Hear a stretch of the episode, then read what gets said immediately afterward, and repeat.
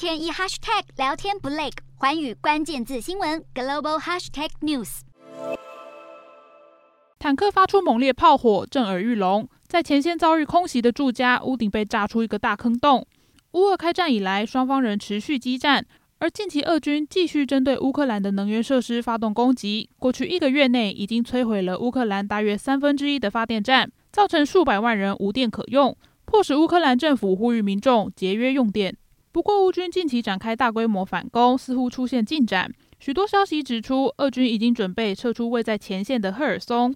俄国官员也呼吁平民尽快撤离当地。为了进一步强化乌军的作战能力，美国国防部再度宣布将提供乌军四亿美元的军事援助，以及战车和飞弹等武器。对乌军的能源设施不停遭到破坏，其他工业国集团也共同声明将协助乌克兰进行修复。七大工业国集团在德国举行外交部长会议，事后共同发表声明，联合谴责俄罗斯，警告俄国若使用生化武器，将面临严重后果。对于普丁曾威胁要发动核攻击，德国外交部长也表示，俄罗斯已经完全被孤立，警告俄方不应轻举妄动。